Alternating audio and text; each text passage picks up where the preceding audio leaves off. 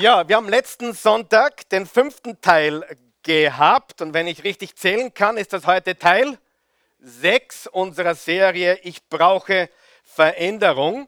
Und die wichtigste Sache, die wir gesagt haben letzte Woche, war im Video zu sehen, aber ich sage es noch einmal, ist die richtige Perspektive zu haben, plus den richtigen Pfad zu gehen, ist das richtige Endprodukt. Oder anders formuliert, Gottes Perspektive plus Gottes Pfad, Gottes Weg, wer von euch weiß, Weg ist ein täglicher Weg, ist das richtige Endprodukt. Und heute möchte ich sprechen über Veränderungsagenten. Du und ich, wir sind Veränderungsagenten. Und wir bringen der Welt Veränderung. Lass uns die Verse Matthäus 5, Verse 13 bis 16 lesen und dann werde ich euch ein paar interessante und spannende Dinge erzählen heute Morgen. Seid ihr bereit dafür?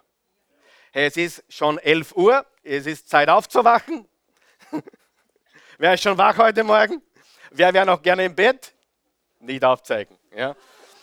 Ich wäre auch gerne im Bett, aber irgendjemand hat gesagt, ich habe heute zur Christi gesagt, ich will heute nicht in den Gottesdienst gehen. Er hat gesagt, keine, keine Chance, du musst predigen. Was soll ich machen? Ich darf. Wer von euch darf auch hier sein?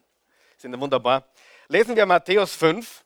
Und bevor wir das lesen, Verse 13 bis 16, das sind Verse, die Jesus gesagt hat, nicht nur zu seinen Nachfolgern, sondern über seine Nachfolger. Sag einmal über über seine Nachfolger. Das sind also quasi Worte, die auf dich und mich, sofern wir Jesus folgen, zutreffen. Also Worte, die dich und mich beschreiben sollen.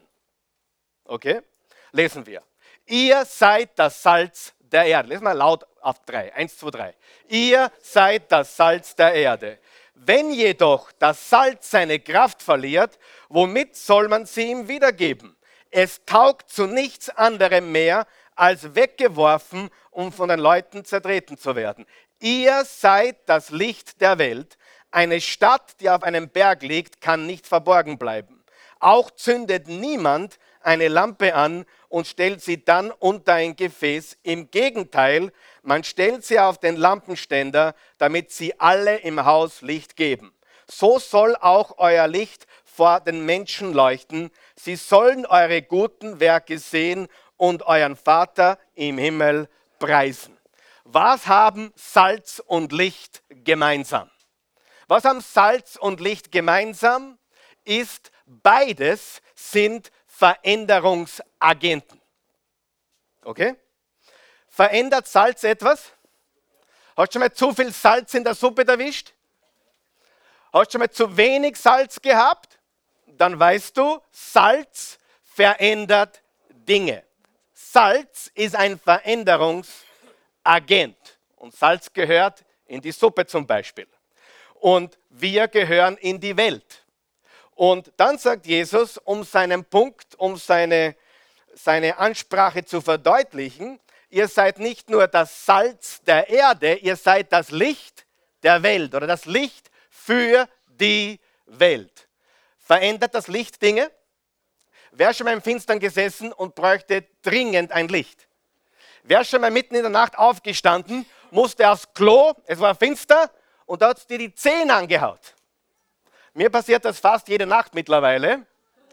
Und wenn du in der Nacht aufstehen musst zum Klo gehen, dann heißt das, dass du älter wirst.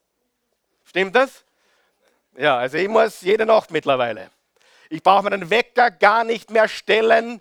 Zwischen halb vier und vier ist Lulu-Zeit. Versteht ihr, was ich meine? Also ich werde älter. Ja? Äh, und äh, manchmal, wenn ich am Vorabend zu viel Kaffee und Wasser erwische, dann habe ich auch schon auf zwei oder dreimal bin ich gekommen, dass ich in der Nacht aufstehen musste und Lulu machen musste. Aber ist okay, ich brauche keinen Wecker mehr. Es gibt für alles Vor- und Nachteile. Aber was macht Salz und was macht Licht? Salz verändert Dinge und Licht verändert Dinge. Das heißt, es sind Veränderungsagenten, so wie du und ich. Und ich habe gestern am Nachhauseweg, ich war gestern noch unterwegs, bis spät am Abend, meine Frau angerufen und gesagt, Christi, was denkst du? Ich möchte meine Predigt einfach umschmeißen heute Morgen, weil eigentlich wollte ich euch heute ja sieben Dinge geben. Sieben Dinge, die wir beachten sollten. Kannst du erinnern? Wer kann erinnern? Ich habe sieben Dinge angekündigt.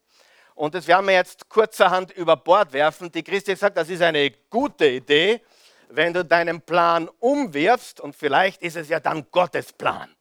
Wer glaubt, dass Gott ein Wort für uns hat heute Morgen? Und es ist ganz einfach so, ich rede sehr wenig darüber, aber heute möchte ich ganz besonders darüber sprechen, was ich unter der Woche so treibe. Einige haben ja geglaubt, ich arbeite nur Sonntagmorgens oder Mittwochabends und sonst mache ich nichts. Ja, das wurde mir schon oft unterstellt.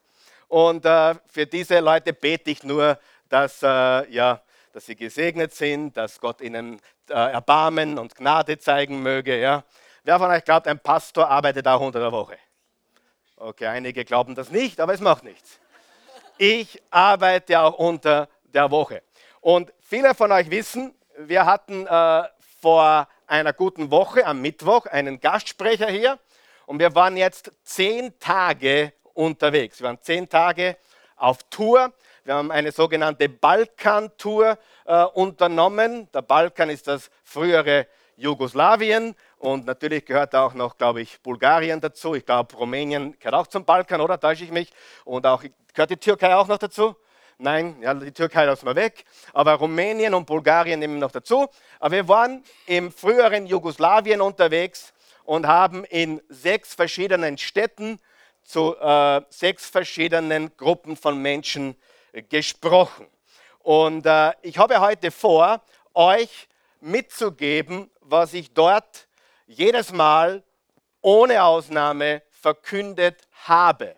Und heute möchte ich es tun, indem ich euch zeige, wie das mit dem Wort Gottes zusammenhängt. Wir waren nämlich nicht dort, um zu predigen, sondern wir waren dort, um eine Botschaft der Hoffnung, eine Botschaft der Veränderung zu bringen für Life und Business, für Leben und Business.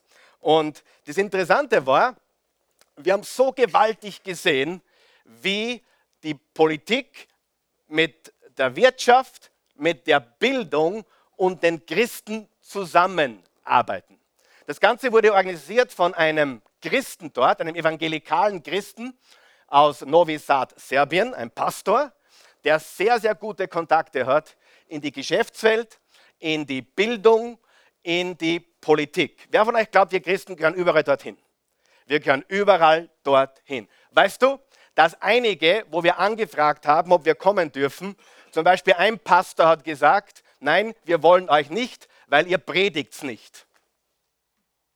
Und wir haben gesagt, hey, die, die, versteh, wir verstehen die Welt nicht mehr. Ja? Wir sind ja da, um ein Licht der Welt zu sein und ein, ein Salz für die Erde. Äh, ich durfte äh, im Parlament, im serbischen Parlament, mein Buch vorstellen. Und äh, es war sehr, sehr cool, weil ich einen Abgeordneten in, im serbischen Parlament dort mein, mein Buch, das ist, mein, das ist das ABC des Leaders auf Serbisch, ja, äh, die haben ein anderes ABC, darum haben wir es anders getauft. Die 26 unumgänglichen Eigenschaften eines Leaders. Und dann durfte ich als Gastprofessor auf der Universität in Belgrad äh, Leadership unterrichten, was ein gewaltiges Highlight war. Und jetzt wird gerade geprüft, ob das eines der Textbücher wird für äh, die Business School dort, die, die Geschäfts-, die Wirtschaftsuniversität dort, dort in Serbien, in Belgrad. Also ich war im Parlament, wir bekamen eine Führung von einem der hochrangigen Politiker dort und dann durften wir auf der Universität eine Gastlektion abgeben. War wunderbar und die Türen sind wirklich offen. Wer von euch weiß, wir sollten dorthin gehen, wo die Türen offen sind? Wer von euch weiß, wir werden nicht überall mit offenen Armen äh, willkommen geheißen, vielleicht auch in deinem Freundeskreis, aber du musst eines lernen. Geh dorthin, wo offene Türen sind. Und mach dir keine Gedanken über den Rest. Und dieser äh, Parlamentarier oder Abgeordnete im Parlament. Ich habe ihn gefragt, was ist das Problem mit Europa? Wisst ihr, was er gesagt hat? Europa hat Gott und das Christentum ausgeklammert. Das war seine Antwort. Ich habe gesagt, wow, was für eine Antwort. Wenn du mal drüber nachdenkst, der ehemalige Bundespräsident Fischer hat gesagt, ich bin Agnostiker. Ich habe in einem persönlichen Brief geschrieben, kam, äh, es kam auch ein Brief zurück. Ich glaube, irgendjemand hat ihm mein Osterbuch geschickt. Dann kam ein Brief zurück und hat sich bedankt dafür. Und in dem Brief hat er unbedingt hineinschreiben müssen, ich bitte Sie zu verstehen, dass ich Agnostiker bin, aber trotzdem Ihren Brief sehr schätze. Ein Agnostiker ist jemand, der sagt, Gott, vielleicht gibt es ihn, vielleicht gibt es ihn nicht, interessiert mich nicht, ist mir egal. Der jetzige Bundespräsident hat eine ähnliche äh, Einstellung, ein ähnliches Weltbild. Unser derzeitiger Bundeskanzler, noch Bundeskanzler, hat wörtlich gesagt, wir brauchen Gott und das Christentum in Europa nicht. Das ist der jetzige Bundeskanzler. Ja, das musst du wissen. Ob du ihn magst oder nicht oder gewählt hast oder nicht, ist deine Sache.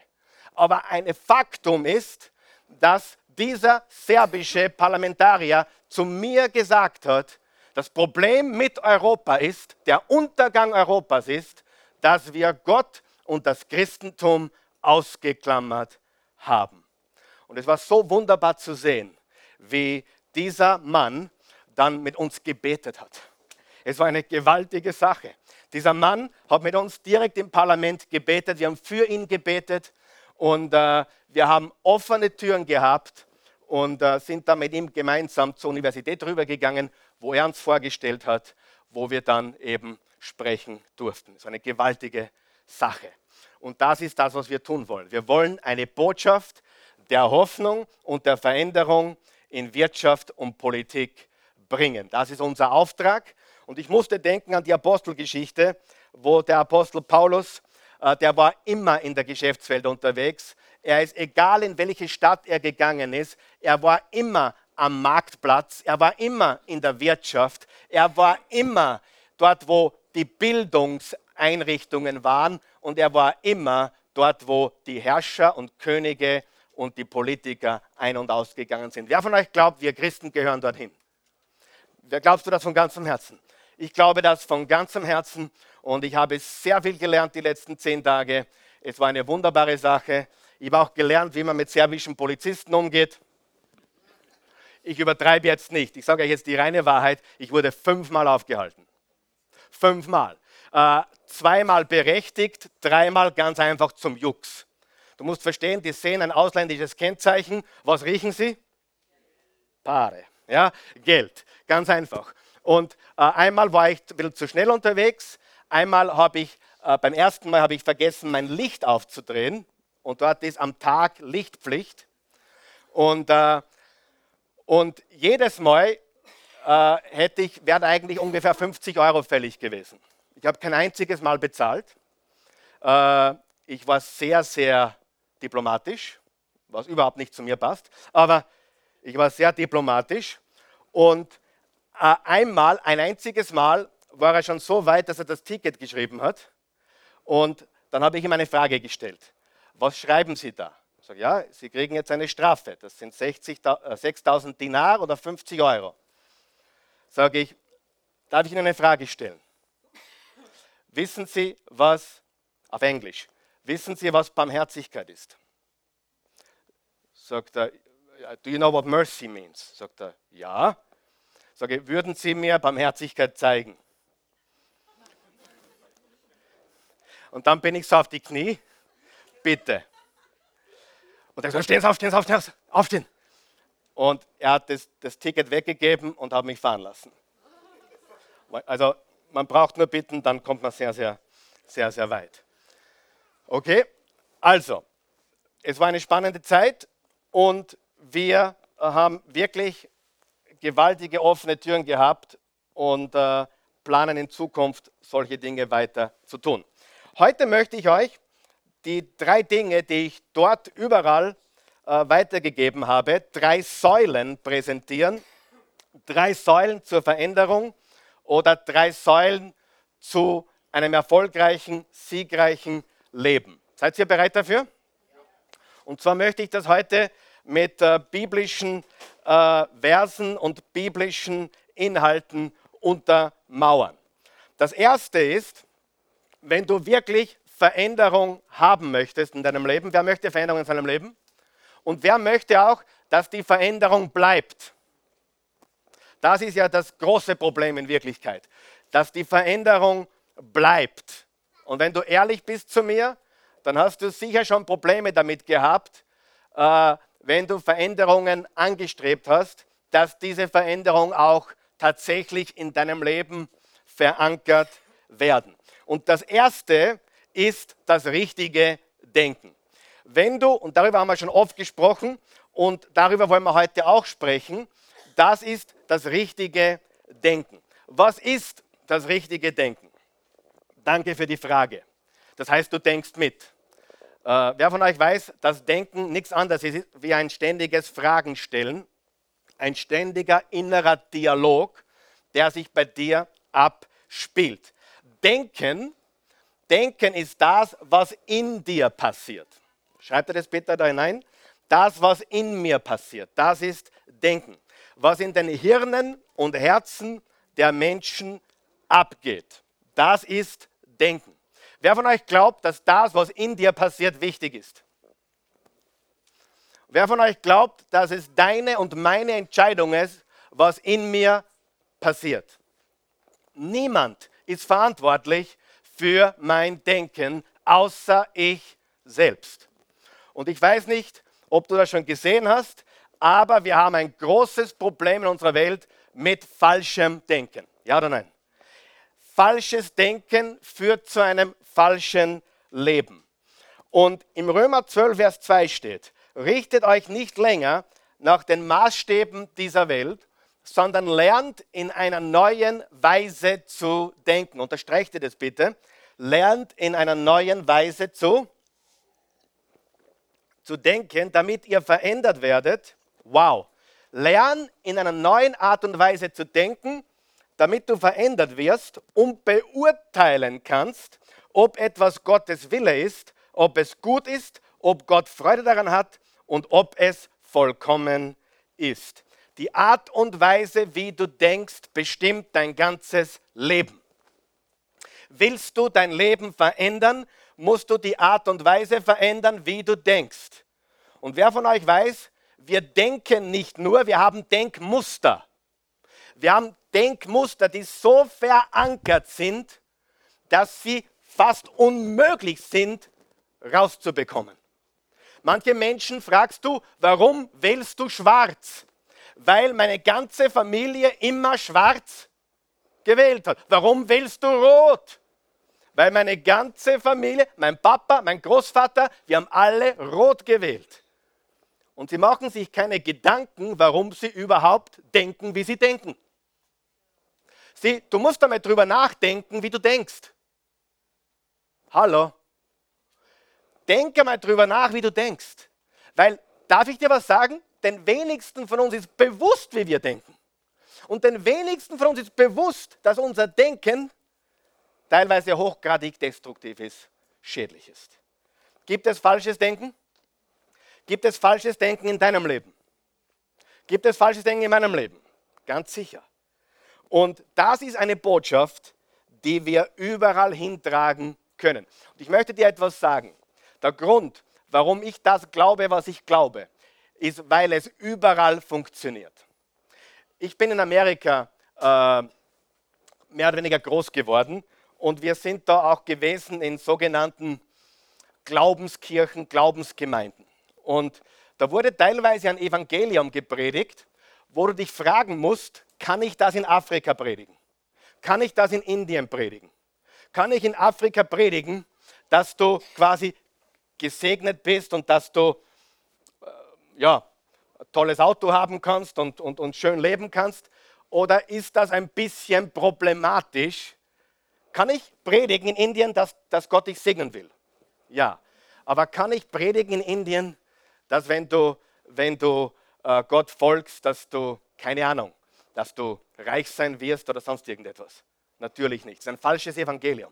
Das ist ein komplett falsches Evangelium. Alles, jetzt hör mir gut zu, alles, was du nicht überall predigen kannst, ist falsch. Hundertprozentig. Weil derselbe Jesus, der für einen reichen Amerikaner gestorben ist, ist derselbe Jesus, der für einen obdachlosen Wiener gestorben ist und einen armen Inder. Ja oder nein? Okay, das heißt, Segen bedeutet für den Amerikaner was anderes, wie für jemanden, der auf der Straße in Wien äh, obdachlos ist. Ja oder nein? Kann Gott beides segnen? Ganz sicher. Aber bedeutet Segen eventuell was anderes für uns als für jemanden in Kenia, Afrika, auf den Straßen Nairobis? Ganz sicher. Bitte, das ist für mich ganz wichtig. Unsere Botschaft ist kraftvoll, aber sie funktioniert überall und sie ist eine Botschaft, dass Jesus rettet, Sünden vergibt und dass wir durch die Veränderung unseres Denkens ein anderes Leben führen können als bis jetzt. Und wenn du dein Denken nicht veränderst, dann wird sich in deinem Leben nichts verändern. Ganz einfach. Und weißt du, manchmal kommen Menschen zu mir und sagen, Karl Michael, heute hast du mir zu denken gegeben. Und weißt du, was ich dazu sage? Bingo. Wenn das, was ich sage, dir nicht zu denken gibt, was machst du dann da? Mein, es ist ja mein Ziel, dass das, was du hier hörst, dir zu denken gibt. Es muss dir zu denken geben, oder? Wir sind ja nur da, damit du darüber nachdenkst, was du hier hörst. Und folgende Dinge habe ich dort jetzt verkündet. Ich habe genau das gleiche gesagt wie hier. Ich habe nur den Bibelvers nicht gelesen. Okay? Aber folgendes. Es gibt Menschen, die haben ein Opferdenken und Menschen, die haben ein Überwinderdenken. Oder man könnte auch sagen Mentalität, Denkweise. Oder wie die jungen Menschen heute sagen, Mindset. Aber pass auf, an die Jungen sagen Mindset. 95 Prozent derer, die das Wort verwenden, haben keine Ahnung, was es bedeutet.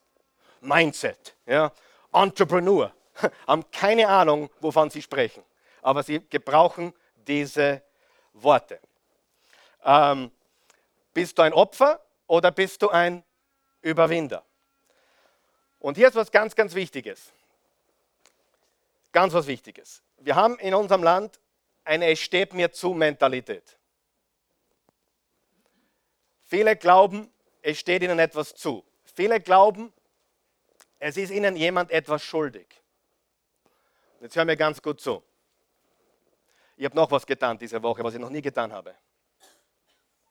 Wollt ihr es wissen? Ich sage euch nicht. Ich habe zum ersten Mal in meinem Leben Autostopper mitgenommen. Der Christi habe ich erst zu Hause erzählt. Aber es waren zwei junge Mädchen und ich bin, ich bin von der Autobahn abgefahren. Es war am Weg, das war gestern Abend und da, da standen zwei, zwei junge Mädchen im Alter von der Celeste und haben ein Schild hochgehalten mit der Aufschrift Subotica. Die nächste Stadt, ist die Grenzstadt zu Ungarn. Und äh, dann habe ich sie mitgenommen. Sie wurden einfach dort abgeliefert vom vorhergehenden Autostopper und waren da wirklich mitten auf der Autobahn. Ich habe sie, hab sie, einsteigen lassen und dann habe ich äh, gesagt, wo wollt ihr denn hin? Na, nach Subotica, das ist 100 Kilometer. Sage ich, wo wollt ihr denn wirklich hin? Na, wir wollen nach Budapest. Sage ich, warum wollt ihr dann nur nach Subotica? Fragt gleich nach Budapest. Wer von euch weiß, manchmal fragen wir zu wenig und kriegen nur, was wir fragen. Ich sage, wollt ihr jetzt nach Subotica oder nach Budapest? Na, Subotica reicht. Na, wo wollt ihr hin? Nach Budapest. Sag ja, ich fahre nach Budapest. Ach so. Soll ich euch nach Budapest fahren? Ja. Wer von euch weiß, manchen Menschen muss man helfen, das zu bekommen, was sie wirklich wollen. Ja oder nein? Und manchmal, und ich habe auch, ich hab, ich hab, auf der Universität habe ich drei Bücher hergegeben. Ich habe gesagt, wer möchte mein Buch? Ganz hinten in der letzten Reihe. Dann habe ich das Buch hergegeben. Habe ich gesagt, schau, jeder hätte es haben können, hätte es nur aufzeigen müssen. Dann habe ich gesagt, probieren wir es noch einmal. Wer möchte dieses Buch? In der dritten Reihe. Okay. Jeder hätte es kriegen können, aber der erste kriegt es. Beim dritten Mal haben dann drei aufgezeigt. Und der erste, der aufgezeigt hat, hat es natürlich bekommen. Äh, also wir, wir, müssen, äh, wir müssen auch wissen, was wir wirklich wollen. Und hier ist eine wichtige Botschaft. Niemand ist dir etwas schuldig. Kannst du damit leben? Wer kann damit leben? Niemand ist dir etwas schuldig. Warum habe ich dir Geschichte erzählt von dem Mädchen? Habe es nach, Buda, nach Budapest ge gebracht. Ich habe sie sogar in die Stadt hineingebracht, damit sie direkt bei den öffentlichen Verkehrsmitteln sind. Die haben sie an Haxen oder zwei ausgefreut, die waren richtig glücklich. Und dann haben sie das Buch im Auto gesehen, dann haben sie mich gleich auf, auf keine Ahnung, Facebook und Instagram haben sie mich gesucht. Und äh, dann haben sie gesagt, wow, wer bist du eigentlich? Ja, sagt, ich bin der Karl Michael. Wie heißt du? Ich bin die Maria. Und wie heißt du? Ich bin die Theresa. Ah, super, Maria Theresia. Super. Wahre Geschichte. Wahre Geschichte. Maria, Maria Theresia. Haben wir die ganze Zeit eine Gaudi gehabt. Mit Maria Theresia. An der Grenze. Da, da, da, da, wie heißen die? Zöllner. Maria Theresia. Karl Michael, ja. Und dann fragten sie mich im Auto, wie aus der Pistole geschossen, wie wird man erfolgreich? Sage, willst du das wirklich wissen? Sagt sie, ja. Und mir ist nichts Besseres eingefallen, als zu sagen, das Erste, was du wissen musst, wenn du erfolgreich sein möchtest, niemand ist dir etwas schuldig. Das Erste. Niemand ist dir etwas schuldig. Und ich weiß nicht, wie du das siehst, aber in, in, in Serbien, dort wo ich unterwegs war, glauben die meisten Menschen, der Staat schuldet ihnen etwas. Die Regierung schuldet ihnen etwas. Die Eltern schulden ihnen etwas. Und ich sage dir aus ganzem Herzen, und ich hoffe, du kannst es vertragen, ich hoffe, du bist ein großer Bub oder ein großes Mädchen, niemand schuldet dir irgendetwas. Amen? Niemand. Niemand. Niemand ist dir was schuldig. Ihr seid nicht begeistert, oder? Das ist die Wahrheit. Ja? David stimmt das. Niemand schuldet dir irgendetwas. Niemand. Deine Mama schuldet dir nichts. Weißt du was? Du schuldest deiner Mama für neun Monate Kost und Logis. Ja, kannst du damit leben? Bevor du jemals das, das Licht der Welt erblickt hast, hast du in ihr gewohnt und mit ihr gegessen. Und dieser Quatsch, mir schuldet irgendjemand etwas, das ist etwas, was dich komplett aufhaltet. Also, richtiges Denken, denken, was in mir passiert. Das zweite, was wir besprochen haben, war das, Thema Versagen oder Scheitern. Das, nein, nein, nein, da bin ich noch nicht. Versagen oder Scheitern. Und Versagen oder Scheitern äh, ist entweder ein Stolperstein oder ein Sprungbrett. Ein Stolperstein oder ein Sprungbrett. Und die meisten Menschen sehen Versagen oder Scheitern als etwas Negatives. Und die Wahrheit ist, Versagen oder Scheitern ist dein bester Freund, wenn du damit richtig umgehst in deinem Leben. Das nächste, was wir begonnen haben oder besprochen haben, war Möglichkeitsdenken. Und du wirst es nicht für möglich halten. Egal ob in Kroatien oder Serbien oder Mazedonien. Überall haben sie gesagt, überall, es ist so schwer hier. Wer hat das schon mal gehört? Es ist so schwer hier. Es ist so schwer hier. Und dann habe ich gesagt, ist es schwer da draußen oder ist es schwer da drinnen? Und studiere alle erfolgreichen Menschen, alle. Sie haben schwere Zeiten genommen und sind dadurch erfolgreich geworden in schweren Zeiten.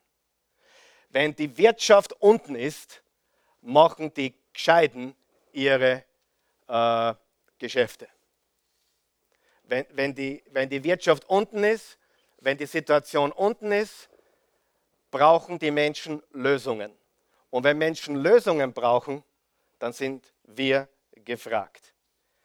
Und ich habe gesagt, Business ist nicht gut da draußen, Business ist gut oder schlecht da drinnen. Das ist sehr, sehr wichtig. Ist richtiges Denken wichtig für Veränderung? Ist richtiges Denken wichtig für Erfolg im Leben? Sehr. Und da musst du ansetzen. Was passiert in mir, in den Hirnen und Herzen der Menschen? Das zweite, was wir besprochen haben, jetzt könnt ihr es einblenden bitte, sind die Beziehungen, richtige Beziehungen.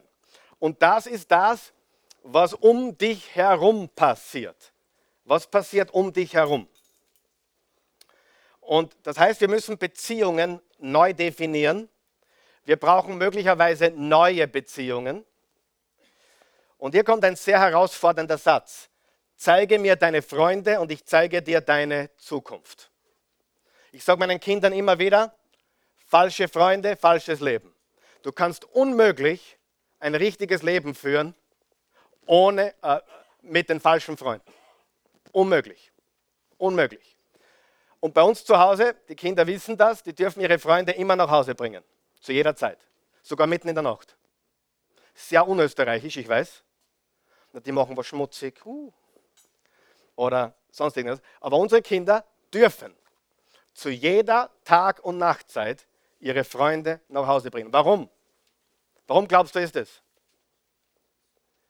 Wem, wem, wer ist Mama, Papa, wem ist es lieber, ich sehe die Kinder mit ihren Freunden zu Hause, als irgendwo draußen auf der Straße? Dann denke mal drüber nach, bevor du dich ärgerst, dass vielleicht eine Scheibe Toast zu viel weggeht oder ein Stück Pizza mehr gegessen wird, denk darüber nach, willst du die Freunde deiner Kinder sehen? Oh ja. Show me your friends, baby. Ich will sehen, mit wem du umgehst. Ich habe eh nicht mehr viel zum Möden bei den Großen. Aber trotzdem fühle ich mich besser, wenn ich sehe, mit wem sie umgehen. Warum? Weil das ist so wichtig. Und viele Eltern würden sich heute wünschen, dass sie aufgepasst hätten, wo ihre Kinder verkehren und mit wem sie verkehren. Weil das ist ein Indikator, in welche Richtung es geht, glaube mir. Die Flugbahn deines Lebens, die Flugbahn der, der Leben unserer Kinder hängt sehr eng mit dem Umgang zusammen, den wir pflegen. Im Sprüche 13, Vers 20 steht, wer mit Weisen umgeht, wird weise. Doch wer sich mit Narren einlässt, schadet sich. Wer mit Weisen umgeht, wird weise. Und niemand ist so stark, dass er nicht beeinflusst wird. Ich erzähle euch eine Geschichte. Ich war im dritten Gymnasium und ich hatte einen Freund, der hieß Horst.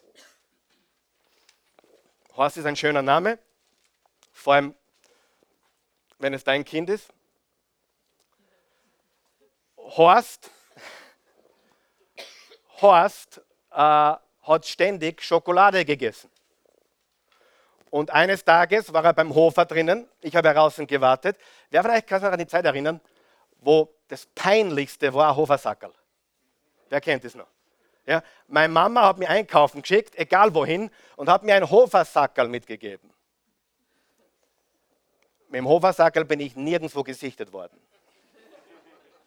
Hofersackerl waren peinlich. Richtig? So. Und der Horst kam aus dem Hofer heraus mit einer Tafel Schokolade. Sage ich, was, was hat die gekostet? Sagt er, gar nichts. Sage ich, was meinst du gar nichts? Na, ich habe sie. Ah. Der Hofer ist so großzügig, hat er gesagt. Es ist ein, einfach Wahnsinn, wie, wie großzügig der Hofer ist. Und über die nächsten Wochen und Monate hat Horst mir beigebracht, wie man Schokolade klaut. Und ich habe dann auch die Großzügigkeit von Hofer äh, kennengelernt. Es ist mir peinlich, das sagen zu müssen, aber es ist, es ist die Wahrheit. Der Hofer war extrem großzügig. Und ich bin nie erwischt worden. Ich bin nie erwischt worden. Dann kam ich nach Amerika in eine christliche Privatschule und dort wurde ich der Freund von einigen Pastorensöhnen. Und mit denen ging ich Klamotten kaufen. Auch die hatten einen großzügigen Sponsor gefunden. Und äh, übrigens, Pastorenkinder sind die bravsten auf der ganzen Welt. Nur damit du das weißt. Die, die wurden aus der Schule geworfen und, und, und, und also Katastrophe. Also sensationell. Und drei dieser Freunde sind heute Pastoren. Sind alle Pastoren geworden. Ich bin sehr stolz auf sie. Und wir haben dann Klamotten gefladert. Gefladert heißt geklaut. Und zwar haben wir äh, einen Trick entwickelt, wie wir in der Umkleidekabine ähm, ja, uns umziehen. Und äh, dann halt mit mehreren Schichten hinausgegangen sind. Und ich bin nicht stolz darauf, aber auch hier hatte ich das falsche Umfeld in meinem Leben. Wer von euch weiß, wenn du mit Drogenabhängigen zu tun hast oder mit Menschen, die mit Drogen zu tun ha haben, dann bist du nicht weit, selbst dort hineinzurutschen. Ja, wenn du mit Kriminellen umhängst, dann wirst du so. Oder sehr wahrscheinlich so. Und ich bin auch hier nicht erwischt worden. Und dann ist was ganz Lustiges passiert. Wir haben auch ein Restaurant gefunden, das sehr großzügig war. Sehr großzügig. Wir sind einfach, wir haben Steaks und Shrimps bestellt und sind dann ohne Zahlen äh, einfach gegangen. Mein, mein Pastorfreund war im Auto. Komm, komm, komm. Und schon waren wir weg. Und das Lustige war, drei Monate später war ich am Bible College. Mein Leben hat sich geändert. Und zwei Jahre später, mein Leben war komplett anders. Ich habe Buße getan, ich habe um Vergebung gebeten, ich habe mein Leben verändert, habe neue Freunde gehabt. Und ich ging in ein Klamottengeschäft, um mir einen Anzug zu kaufen. Und der Verkäufer im Geschäft erkannte mich wieder. Er war der Kellner, bei dem wir damals davongelaufen sind. Zwei Jahre später, ich war schon fast mit der Bibelschule fertig, und er kam zu mir rüber, legte seinen Arm um mich und sagte, wirst du heute zahlen?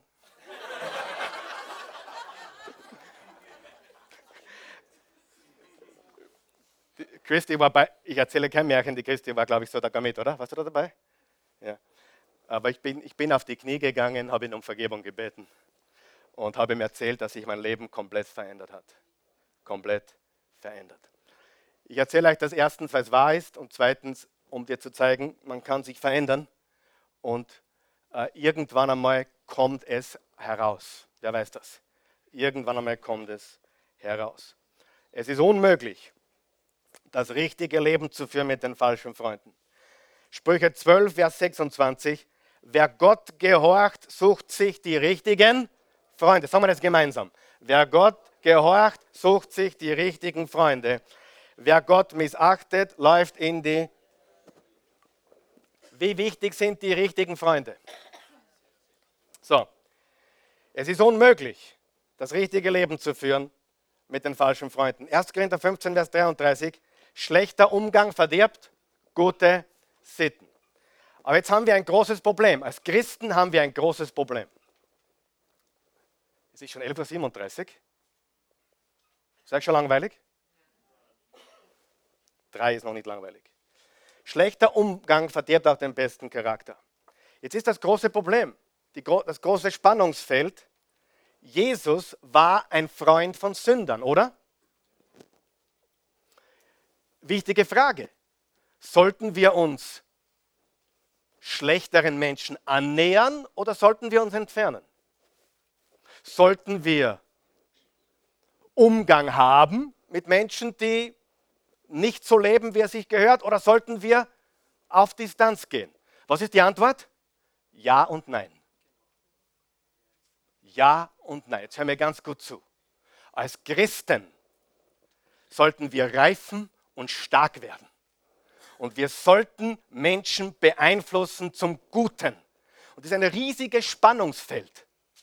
Ich will, dass meine Kinder mit Menschen Umgang haben, die keine gläubigen Christen sind, die vielleicht sogar unmoralisch leben, die vielleicht im Dreck sind.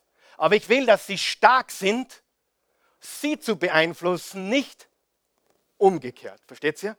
Das ist ein großes Spannungsfeld, weil Jesus war der größte Freund der Sünder. Wir brauchen den richtigen Kern, das heißt, der innere Kreis sollte stark sein.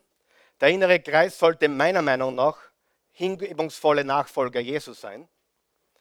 Und wir brauchen tiefe Wurzeln, um größeren Einfluss zu haben. Aber hör gut zu. Jesus liebte alle gleich, aber er behandelte nicht alle gleich. Jesus behandelte die Masse anders wie die zwölf Apostel. Und von den zwölf Aposteln gab es drei, mit denen er noch mehr Zeit verbrachte. Das war der innere Kreis. Sehr wichtig. Drei Punkte ganz schnell. Ich muss ein bisschen Gas geben jetzt. Ich werde nicht zulassen, dass meine Freunde mich von Gottes Plan abbringen. Ich werde nicht zulassen, dass meine Freunde mich von Gottes Plan abbringen. Jesus hatte so einen Freund, und zwar der Petrus, und der sagte zu ihm, nachdem Jesus gesagt hat, ich werde am Kreuz sterben und ich werde mein Leben geben. Und dann hat, Jesus, dann hat der Petrus gesagt, nein, das widerfahre dir sicher nicht. Und dann steht, aber Jesus wandte sich um und sagte zu Petrus, geh weg von mir, Satan. Du willst mich zu Fall bringen. Was denkst du? Was du denkst, kommt nicht von Gott, sondern ist menschlich. Manchmal müssen wir ganz einfach sagen, weg mit dir, Satan. Nicht dem Menschen gegenüber, sondern wir müssen einfach die Flucht ergreifen. Ja? Das Zweite, ich werde nicht zulassen, dass meine Freunde mich zur Sünde verleiten. Da gibt es eine Geschichte im Alten Testament von Josef, der von der Frau von Potiphar äh, verführt werden sollte. Da packte sie ihm ein Gewand, komm mit mir ins Bett, drängte sie. Josef riss sich los, ließ sein Gewand in ihrer Hand und floh nach draußen. Ich habe gestern zu Christi gesagt, nein, ich sage euch auch nicht. Nein, ich sage euch doch. Äh, ich sage, Christi, du brauchst dir keine Sorgen machen. Ehrlich. Ganz ehrlich, ich weiß nicht einmal, wie man das andere Geschlecht, ähm, ich sage es auf Wienerisch, okay? Ich weiß nicht, wie man sie eine aufreißt. Ich habe keine Ahnung. Ich habe es einmal gemacht, vor, vor 28 Jahren. Ich, ich weiß es nicht. Ich wüsste gar nicht, wie ich es angehen würde. Ehrlich. Ich habe keine Ahnung, wie das geht. Ich habe keine Ahnung, wie das geht. Wie, wie baggert man eine an? Ich weiß es nicht. Cool, oder? Ihr seid still geworden jetzt. Drittens, ich werde niemals aufhören, Menschen mit der bedingungslosen Liebe Jesu Christi zu lieben. Jesu Christi, das habe nicht ich geschrieben. Schaut mal hin.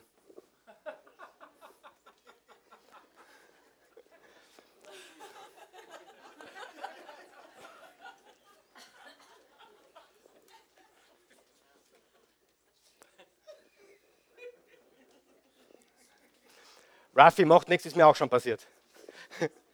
Ist von mir? Du hast, du hast mein Plätzchen kopiert. Super.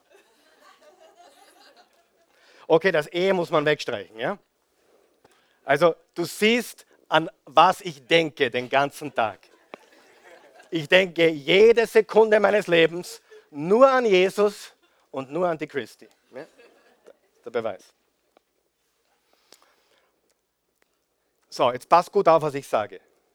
Das Schlimmste, was passieren kann, durch eine Botschaft wie diese, über die richtigen Freunde, das Schlimmste, was daraus entstehen kann, ist folgendes. Dass wir eine heiliger als du Einstellung entwickeln. Wer von euch kennt diese Einstellung? Das Letzte, was passieren darf durch eine Botschaft wie diese, ist, dass wir Menschen den Eindruck geben, wir sind besser, ich will mit dir nichts zu tun haben. Das darf nicht passieren.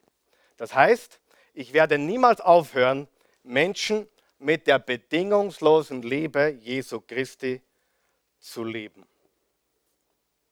Das heißt, egal wer du bist, egal was du getan hast, wir lieben dich. Stimmt es? Okay. Sollten wir uns Sündern annähern oder distanzieren? Was ist die Antwort? Ja und nein. Ja und nein. So, wie verändere ich mein Leben? Erstens, durch das richtige Denken. Denken ist das, was? Was in mir passiert. Zweitens, durch die richtigen Beziehungen. Das ist das, was um mich herum passiert. Und das Dritte, das tue ich nur jetzt anschneiden, weil das ist mein Thema. Das ist das Thema dieses Buches, ist das Thema äh, von ABC des Leaders, ist Leadership. Und das ist ein Wort, was die meisten Menschen nicht verstehen. Mit welchem Vers haben wir begonnen? Ihr seid das Salz der Erde und das Licht der Welt. Was ist, wenn ich euch sage, das ist Leadership? Einfluss zu üben. Hat jemand in deinem Leben einen Unterschied gemacht auf dein Leben? Wer hat einen Unterschied in deinem Leben gemacht? Das ist ein Leader. Leader machen einen Unterschied im Leben anderer Menschen. Kannst du einen Unterschied machen im Leben anderer Menschen? Also Leadership ist das, was durch mich passiert. Durch mich passiert. Sagen wir das gemeinsam. In mir, um mich herum und durch mich. Was ist, wenn ich sagen würde, das ist es. Wenn du dein Leben verändern willst, musst du verändern, was in dir passiert, was um dich herum passiert und du musst als Leader-Persönlichkeit wachsen, damit es durch dich passieren kann. Sieh, Leadership ist nicht Titel, Position, Präsident, Bundeskanzler, Professor, hat damit überhaupt nichts zu tun, sondern es bedeutet, einen Unterschied zu machen im Leben von Menschen. Das ist Leadership. So sehe ich es. Das ist das, was ich gelernt habe. Und mein guter Bekannter mittlerweile und Mentor John Maxwell hat dieses Wort in Amerika salonfähig gemacht. Wenn du wissen willst, wer verantwortlich dafür ist, dass dieses Wort mittlerweile in aller Munde ist, ist auf einen Menschen zurückzuführen. Er heißt John Maxwell. Wirklich. Er hat dieses Wort salonfähig gemacht. Er ist der Nummer 1 Leadership-Experte der Welt und wird von Inc. Magazine und Forbes Magazine als dieser gehandelt. Und was mich so freut ist, er war Pastor und ist Prediger und ist jetzt wieder oft in Kirchen unterwegs, um das Wort Gottes zu predigen. Salz und Licht, Einfluss und einen Unterschied zu machen. Also wie verändere ich mein Leben, mein Umfeld, alles in meinem Leben? Drei Sachen. Denken. Was ist Denken? Was in mir passiert. Beziehungen, das, was um mich passiert. Und Leadership, das, was durch mich passiert. Und wenn ich verändere, was in mir passiert und verändere, was um mich passiert und wachse als Persönlichkeit, ist ein gutes Wort, Persönlichkeit, dann wird durch mein Leben viel passieren. Und das ist der Schlüssel. Und das ist wirklich, das sind die drei Säulen von einem erfolgreichen, signifikanten Leben. Denken in mir, Beziehungen um mich, Leadership durch mich. Und wenn ich daran arbeite, jeden Tag, dann werde ich ein siegreiches Leben führen können. Amen. Lass uns aufstehen, bitte.